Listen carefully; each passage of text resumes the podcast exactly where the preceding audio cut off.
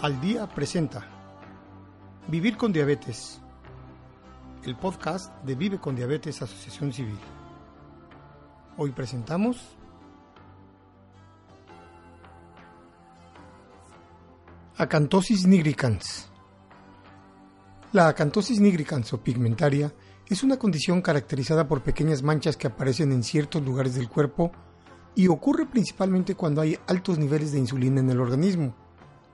El exceso de insulina en la sangre puede hacer que las células epidérmicas comiencen a reproducirse repentinamente y poco a poco la piel se torne más gruesa, rugosa, aterciopelada y aparezcan manchas oscuras entre los pliegues del cuello, axilas, ingles, los codos, las rodillas, las manos y los pies. Si notas manchas oscuras en el cuello, codo o rodillas, es muy importante acudir con el médico de inmediato para que haga las pruebas necesarias que determinen si se tienen elevados niveles de insulina en la sangre e intolerancia a la glucosa, de modo que de ser así pueda tomar las medidas necesarias para minimizar o resolver el problema. El hiperinsulinismo encabeza la lista de condiciones que producen acantosis nigricans o pigmentaria, pero existen otros factores que también pueden producirla, tales como el sobrepeso y la obesidad, cuestiones genéticas, trastornos hormonales, algunos medicamentos y suplementos, cáncer en el estómago, colon o hígado, linfoma en las vías genitourinarias y gastrointestinales.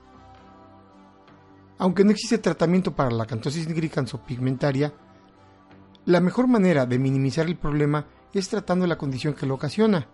Si esta viene por hiperinsulinismo, hay que hacer los cambios en el estilo de vida para mejorar la sensibilidad de las células a las señales de la insulina, reduciendo los niveles en la sangre. Y si, por ejemplo, la causa es el sobrepeso, tendremos que perder peso para reducir esta.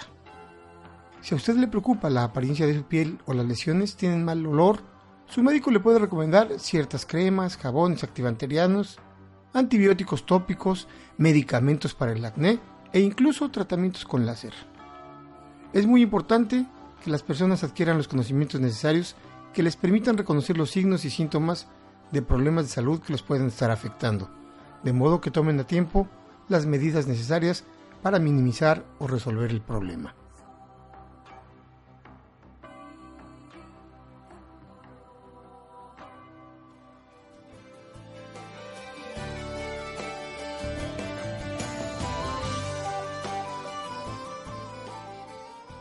Con el deseo que esta información haya sido de tu utilidad, te esperamos como siempre en nuestro nuevo podcast de Vive con Diabetes.